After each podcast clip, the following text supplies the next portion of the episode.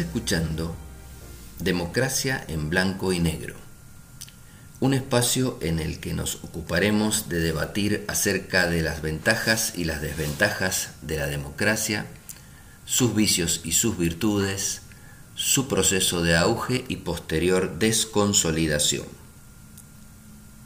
Mi nombre es Alejandro Trapé, soy economista y vivo en la ciudad de Mendoza, en la República Argentina.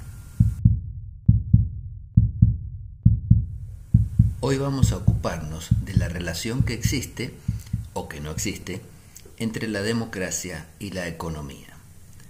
Lo que queremos analizar es si los regímenes democráticos producen mejores resultados económicos que los regímenes no democráticos o que los regímenes autoritarios.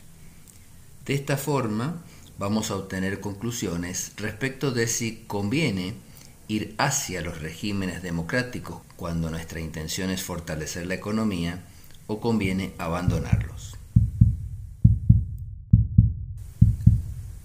Respecto de este tema, existen varios mitos, varias afirmaciones que no han sido demostradas fehacientemente, pero que circulan normalmente entre los círculos de los analistas del problema democrático.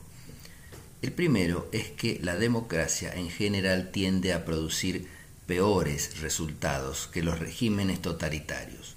Esto querría decir que si yo quiero una economía pujante, una economía desarrollada, tengo que buscar regímenes que se alejen de la democracia, la afirmación que estamos analizando se basa en que un régimen totalitario tiene mayor capacidad para organizar la economía, decirle a los agentes económicos lo que tienen que hacer en materia económica y así obtener mejores resultados, porque normalmente con una cabeza fuerte, con una cabeza pensante, si es que lo es, entonces la economía se va a encaminar de mejor manera y va a haber más crecimiento, más desarrollo, menos pobreza. Eso es un mito, uno de los tantos que andan dando vuelta.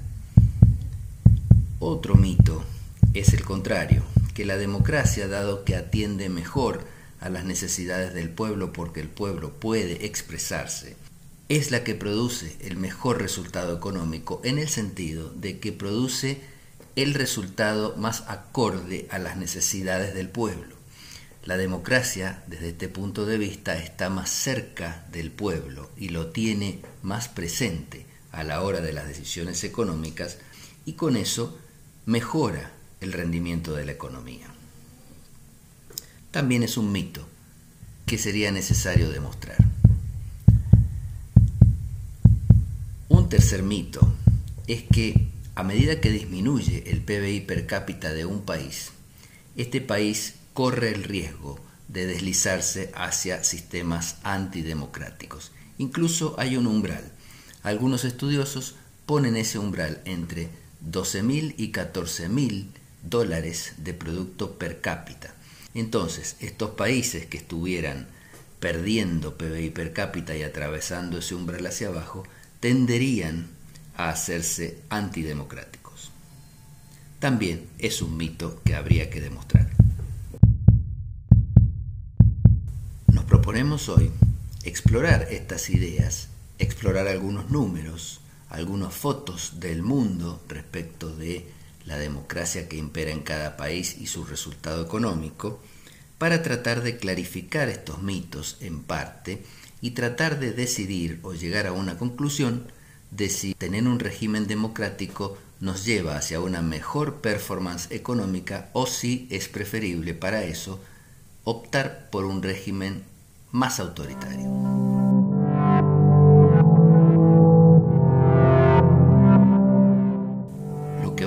Entonces en los minutos que siguen es tratar de analizar tres variables económicas muy importantes y cruzarlas contra la forma política de cada país. Vamos a analizar primero el nivel de PBI per cápita que tiene cada país, viendo así si los países democráticos tienen mayor PBI per cápita que los países no democráticos o es al revés. La segunda variable que nos interesa observar es la distribución del ingreso, o sea, no el tamaño de la torta, como en el primer caso, sino la forma como ésta se distribuye entre los participantes de una sociedad. Y de la misma forma vamos a ver si los regímenes democráticos tienen una mejor o peor distribución del ingreso que los regímenes no democráticos. Por último, vamos a analizar una variable muy importante para todos los países en estos tiempos que corren, la pobreza. Acá no vemos ni el tamaño de la torta, ni la distribución de la torta, sino que lo que estamos tratando de ver es si hay muchas personas o muchas familias en esa sociedad a quienes la porción de torta que les toca no les alcanza para comer y los deja con hambre. Vamos a comenzar con el análisis de 160 países del mundo, contraponiendo su nivel de democracia contra estas tres variables que hemos seleccionado, el PBI per cápita, la distribución del ingreso y los niveles de pobreza. En el primer caso, cuando analizamos la relación entre democracia y PBI per cápita, representando esta medida de PBI per cápita en cierta manera el ingreso promedio de los habitantes de ese país, nos encontramos con que si bien no existe una relación perfecta, es cierto que los países que tienen bajos niveles de democracia tienden a tener PBI per cápita más bajos, mientras que los que tienen niveles de democracia más alto tienen PBI per cápita más alto. En el primer caso, por ejemplo, PBI per cápita bajo, nivel de democracia bajo, tenemos a países como Palestina, Siria, Sudán, Yemen, Jordania, Egipto, Argelia, etc. Es decir, básicamente países africanos y países de la zona de Asia Occidental. Si nos vamos moviendo hacia países que tienen mejores niveles de democracia, encontramos un gran grupo de países que tienen niveles medios de democracia, intermedios, es decir, que la democracia se encuentra lesionada en alguno de sus aspectos, no funciona plenamente, pero tampoco podemos considerar que sean totalmente autocráticos, y estos países tienen también niveles medios de PBI per cápita. Y si nos movemos hacia los países de mejor nivel democrático, vamos a encontrar que el PBI per cápita es mayor y ahí nos vamos a encontrar normalmente lo que llamamos países desarrollados. Países nórdicos, Dinamarca, Luxemburgo, Holanda y Bélgica, Estados Unidos, Canadá. Sin embargo, al hacer este análisis nos encontramos con una excepción muy interesante. Hay un grupo de países que presenta muy altos niveles de PBI per cápita, entre los más altos del mundo, y que sin embargo tienen niveles de democracia muy bajos. Y ahí encontramos fundamentalmente a Qatar, los Emiratos Árabes, Kuwait y Arabia Saudita, es decir, los países ricos en petróleo. Esta es una excepción interesante porque casi todos los países ricos en petróleo se encuentran allí, es decir, tienen bajos niveles de democracia, pero una riqueza medida a través de su PBI per cápita muy alta. En síntesis, lo que estamos diciendo es que sí existe una relación entre democracia y PBI per cápita, es decir, democracia buena, PBI per cápita alto, democracia deteriorada, PBI per cápita más bajo, y a medida que más se deteriora la democracia, más baja el PBI. Pero existe esa notable excepción de los países árabes.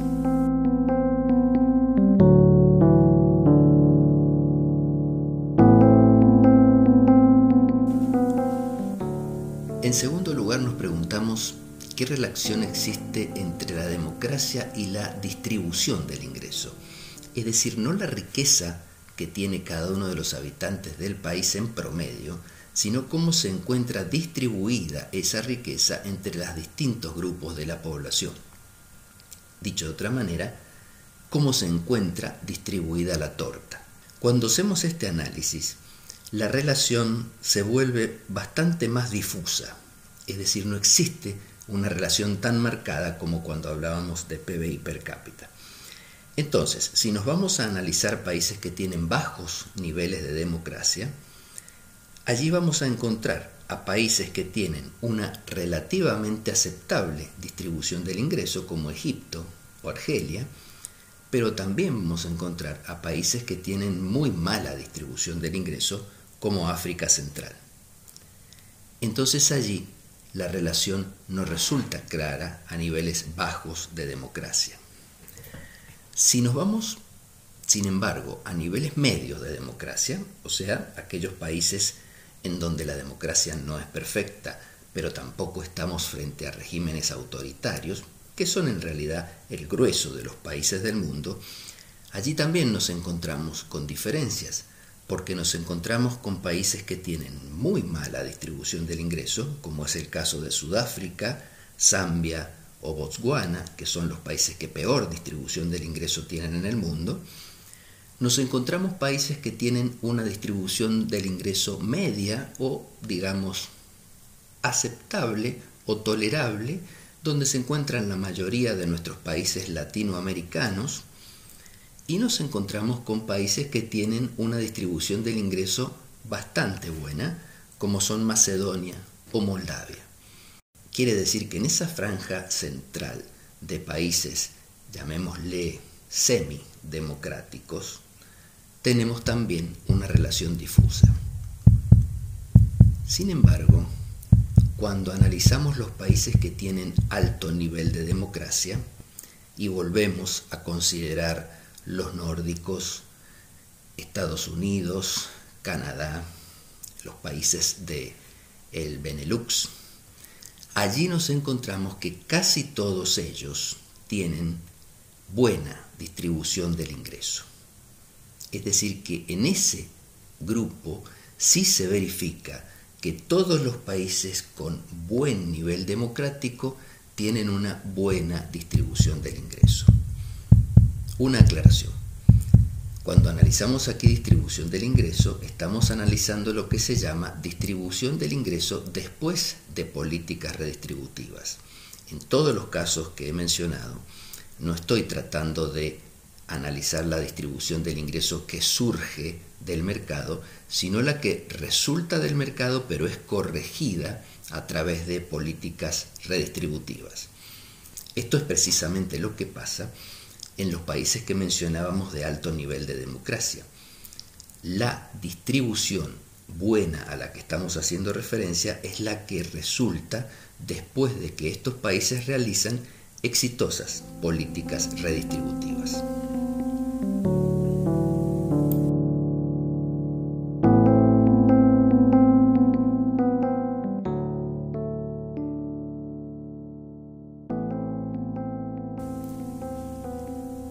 Finalmente, analicemos si existe relación entre democracia y pobreza. ¿Son los países democráticos más o menos pobres que los países en donde la democracia se encuentra deteriorada? La pobreza en realidad, debemos aclararlo, es un fenómeno complejo y hay diferentes formas de medirlo. Una de las formas que se utiliza mucho es lo que se llama la pobreza de ingresos, es decir, se analiza qué porcentaje de la población o de los hogares de un país no tienen un ingreso suficiente para comprar una canasta de consumo que les garantice niveles mínimos de vida digna. Eso se llama pobreza por ingresos. En este caso, cuando contraponemos la pobreza por ingresos y los niveles de democracia, aquí sí encontramos alguna relación que puede ser interesante. los países que tienen un nivel de democracia más alto tienen un nivel de pobreza por ingresos más bajo. Estaríamos hablando nuevamente de Francia, Estados Unidos, Gran Bretaña, Dinamarca, Bélgica, Canadá. Estos países, a los que usualmente llamamos desarrollados, son países con mejor democracia y con menor pobreza. Si nos vamos al otro extremo, vamos a volver a encontrar muchos países africanos y países del Asia Occidental, en donde ¿qué nos vamos a dar cuenta? Lo que nos vamos a dar cuenta es que a medida que los niveles de democracia son peores, es decir, que la democracia se va deteriorando y se va transformando en regímenes autoritarios, los niveles de pobreza van aumentando. O sea, la fracción de la población a quien no le alcanza el dinero para comprar una canasta de consumo digna son mayores. Aquí entonces habríamos encontrado otra vez cierta relación entre la democracia como indicador político y un indicador económico que es el de pobreza. La otra forma de medir la pobreza es lo que se llama la pobreza multidimensional, en donde en vez de medir ingresos, lo que se mide normalmente son carencias. Quiere decir cuántos hogares de un país viven en forma de carenciados, o sea, no tienen determinadas necesidades básicas satisfechas. Y normalmente aquí se consideran necesidades tales como la vivienda, la energía eléctrica, el agua potable, etc. En este caso, cuando hacemos el análisis de este nivel de pobreza al que llamaremos multidimensional y lo contraponemos contra los niveles de democracia, ¿qué encontramos? Encontramos que para bajos niveles de democracia resulta ser que los niveles de pobreza multidimensional son diversos. Existen países con alta carencia, como puede ser Congo, Yemen, o existen niveles de carencias menores que podríamos tomarnos la licencia de llamar aceptables, como en Egipto, Argelia o Palestina. Cuando nos vamos a los niveles intermedios de democracia, o sea, una democracia lesionada, pero sin llegar a ser autocracia, encontramos allí la mayoría de los países del mundo y encontramos también niveles de pobreza altos o niveles de pobreza medios o niveles de pobreza bajo. O sea que la relación vuelve a perderse.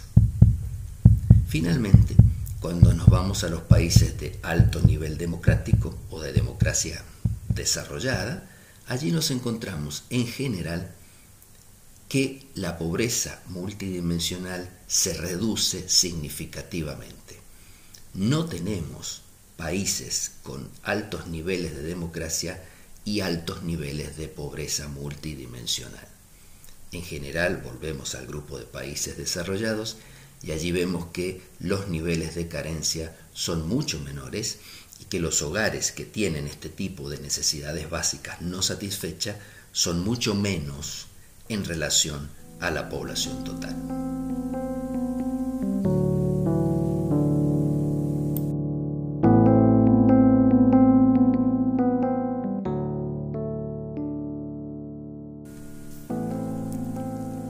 ¿Qué podemos concluir de todo esto? Las conclusiones no van a ser perfectas, en muchos casos van a ser difusas. Estamos tratando de analizar si los países que tienen mayores niveles de democracia o mejor democracia tienen mejores indicadores económicos o peores que los países más autoritarios o donde la democracia está lesionada. Hemos podido sacar alguna conclusión, pero también nos hemos movido en algunas regiones en donde la conclusión desaparece, la conclusión se hace difusa, la conclusión se hace difusa. A menudo, no sacar una conclusión perfecta es también una conclusión.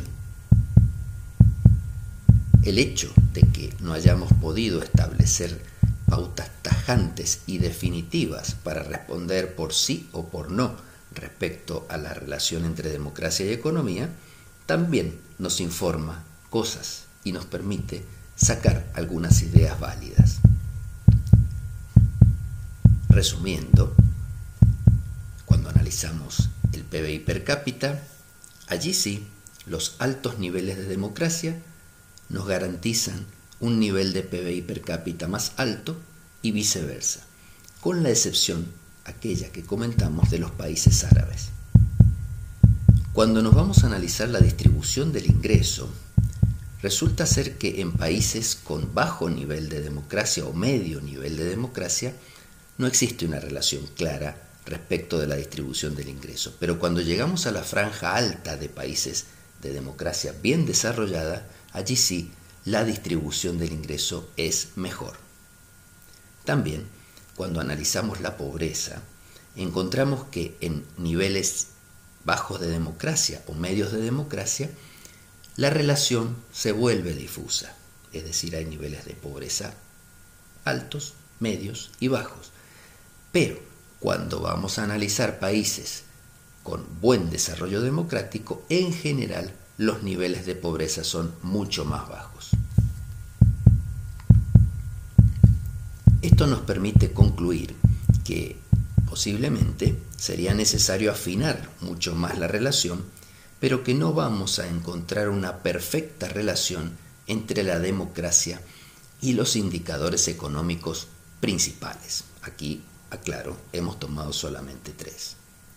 Significa, como conclusión, que cuando uno analiza un país y lo analiza desde el punto de vista económico, con estos indicadores puede llegar a una conclusión de si es un país que tiene una buena economía, una mediana economía o una mala economía. Pero no está autorizado con eso a hacer directamente una relación con su sistema democrático.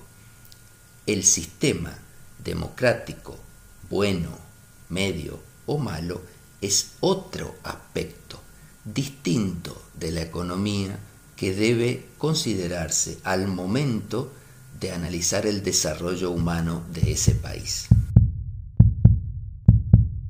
No puedo inferir que por tener una buena economía sea una buena democracia, ni al revés, que porque sea una buena democracia vaya a tener necesariamente una buena economía, de manera que cuando estoy analizando el bienestar de una población, de un país, tengo que considerar los indicadores económicos, pero además tengo que agregar los indicadores políticos, en este caso los derechos políticos, las instituciones y la democracia. Muchas gracias por su atención. Espero tenerlos presentes nuevamente la semana próxima, en donde de lo que vamos a ocuparnos es de un tema que se ha puesto muy de moda en las últimas dos décadas y es la desconsolidación del proceso democrático y cómo en las últimas décadas las democracias mueren no solo por golpes de Estado, sino que mueren desde adentro por un deterioro gradual. Hasta la próxima.